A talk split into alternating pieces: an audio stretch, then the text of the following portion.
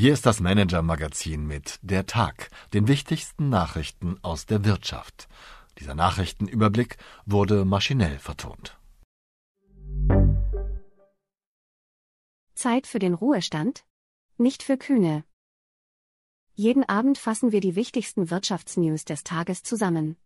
Heute mit dem Schaffensdrang des Multimilliardärs Klaus Michael Kühne, einem möglichen Milliardendeal für Bayer und nicht ganz einer Milliarde Fragen für das Vorstellungsgespräch. Liebe Leserin, lieber Leser. Ein Phänomen, das viele erfolgreiche Menschen eint, ist, dass sie nicht aufhören, nicht loslassen können. Da macht der Multimilliardär Klaus Michael Kühne keine Ausnahme. Kühne geht auf die 86 zu und hat eigentlich alles erreicht. Die Geschäfte seiner wichtigsten Unternehmen und Beteiligungen, der Spedition Kühne plus Nagel mit Sitz in der Schweiz sowie der Hamburger Reederei Hapag-Lloyd, florieren und spülten ihm zuletzt Milliarden an Dividenden aufs Konto. Sein Vermögen bewegt sich inzwischen im zweistelligen Milliardenbereich, Platz 6 auf der MM-Liste der reichsten Deutschen.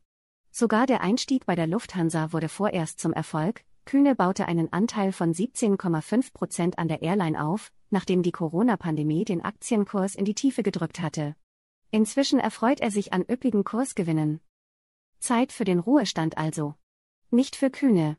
Kollege Michael Makatschke, der Kühne seit Jahrzehnten beobachtet, beschreibt, wie der mit 85 Jahren noch einmal angreift.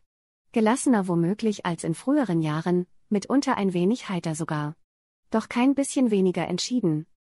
Projekte, die es voranzubringen gilt, gibt es für Kühne nach wie vor genug, seine Kernfirma Kühne plus Nagel sieht sich immer größerer Konkurrenz ausgesetzt. Seine Neubeteiligung Lufthansa fliegt in eine ungewisse Zukunft, da wird ein Klaus Michael Kühne nicht untätig zuschauen, was andere aus seinem Geld machen.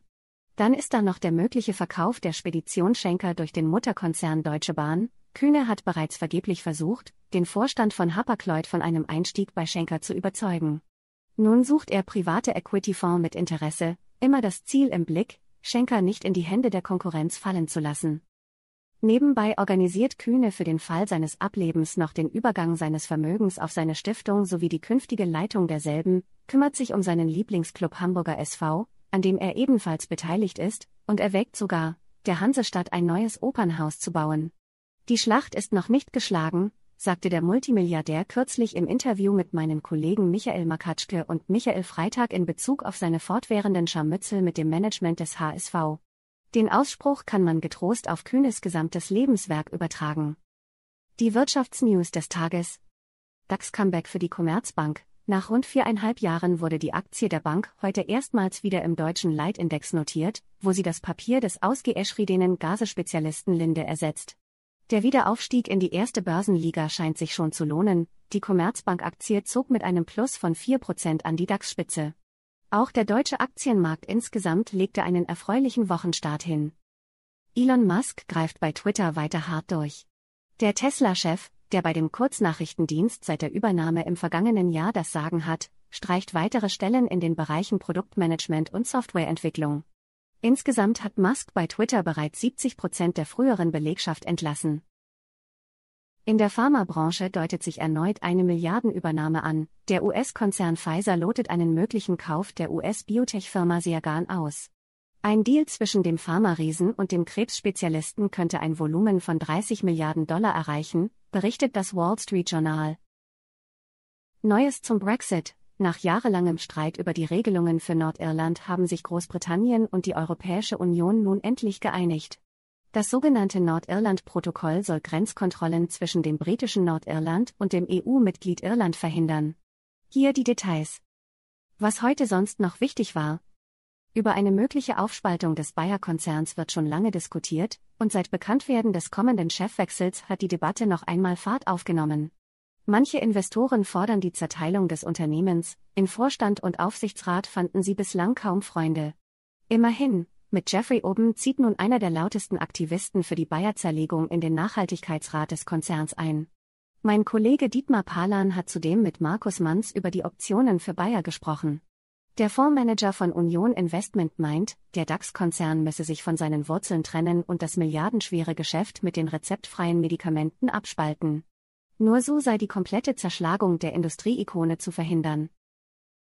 Wie viele westliche Unternehmen haben seit dem Angriff Russlands auf die Ukraine ihre Aktivitäten in Russland eingestellt?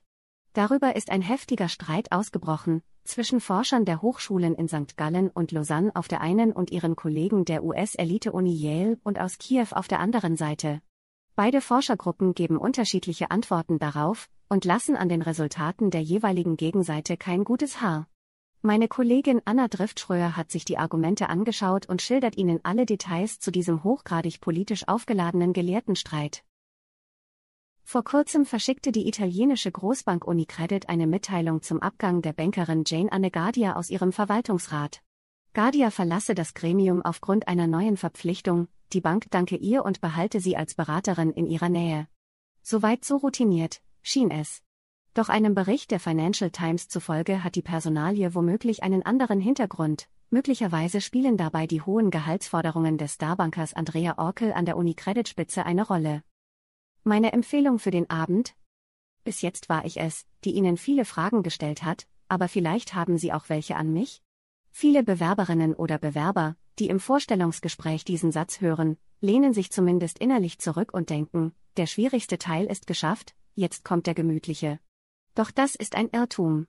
Für jeden Aspiranten geht es weiter darum zu zeigen, dass er der Richtige für den Job ist. Die Kollegen vom Harvard Business Manager haben diesen Teil des Vorstellungsgesprächs deshalb einen eigenen Artikel gewidmet, mit einigen nützlichen Tipps. Und vor allem, mit nicht weniger als 33 sinnvollen Fragen, die Sie Ihrem möglichen neuen Arbeitgeber bei dieser wichtigen Gelegenheit stellen können. Aber bitte, stellen Sie keinesfalls alle 33 Fragen auf einmal, dann bekommen Sie den Job ganz sicher nicht. Suchen Sie sich vielmehr ein paar heraus, die Ihnen passend erscheinen, hier finden Sie den gesamten Katalog. Beste Grüße, Ihr Christoph Rottwilm. PS. Haben Sie Wünsche, Anregungen, Informationen, um die wir uns journalistisch kümmern sollten? Wir freuen uns auf Ihre Post unter chefredaktion at manager-magazin.de. Dieser Text wurde maschinell vertont. Wir freuen uns über Ihr Feedback unter vertonungen at manager-magazin.de.